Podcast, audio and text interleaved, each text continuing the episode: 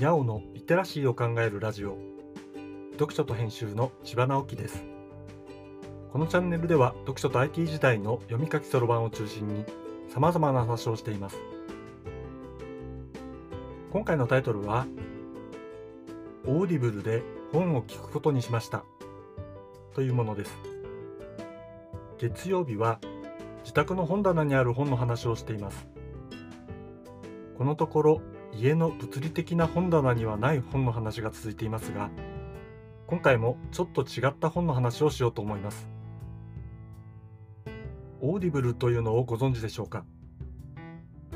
本好きの方なら知っていることが多いかもしれませんね。朗読本のサービスです。少し前までは1冊ずつ買い切りのサービスでした。きちんとした声優さんが読んでくれているということもあり価格的には少し高いと感じるものでした。でも今は月額のサブスクリプションサービスになっています。まあ全ての本を聞くことができるわけではないのですが月に1500円支払って本を聞くことができるのなら結構魅力的なサービスだと思いませんか？少し前にサブスクリプションになったのに本好きの僕が今更利用するようになったことにはそれなりに理由があります。実は聞く時間が取れないなと思っていたのです。一番大きいのは通勤時間がないことです。オーディオブックを一番聞きやすいのは電車通勤の時間ではないでしょうか。この時間がないとしたら散歩などで出かける時間ということになります。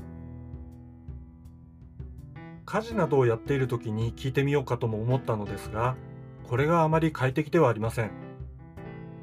動き回るためにはイヤホンを使うことになりますが家事というのは案外デリケートなもので耳を塞がれた状態だとクオリティに自信が持てないんです。ちょっと敏感すぎるかもしれませんが。それと仕事の合間に家事をやるということも関係しています。パソコンに向かって集中するときにオーディオブックは邪魔なのですね。さらに他のメディアとの関係もあります。テレビはほとんど見ませんが YouTube は結構見ます。この時間もバカにならないのです。そして本を読むことですね。オーディオブックを聞くことと紙の本を読むことでは読むスピードが紙の本の方がずっと速いのです。読んでいる場所によってスピードが変えられるし必要に応じて他のページを参照することもありますからね。音で聞くというのはいくらスピードを上げたとしても時間を取られてしまうのです。要するにながら時間がないといけないわけですね。僕にはこのながら時間が少なかったのです。じゃあなぜ今回聞き始めたのかというと読んでみようと思った本がたまたまオーディオブックとして目に入ってオーディブルが2ヶ月は無料だったからです。まあ現金なものですね。オーディブルを聞いてみて気がついたことがあります。声優さんの声で聞くと感情が盛り上がるということです。だから感情に訴えるタイプの書籍には合っているなと思いました。どんなタイプかというとこれは意外に思う方が多いと思いますが文学系のものではありません。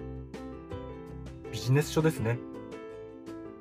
ビジネス書というのは主観的なことが書かれているので感情に訴えることができるオーディオブックと相性がいいのでしょう。文学系のものは結構難しいのです。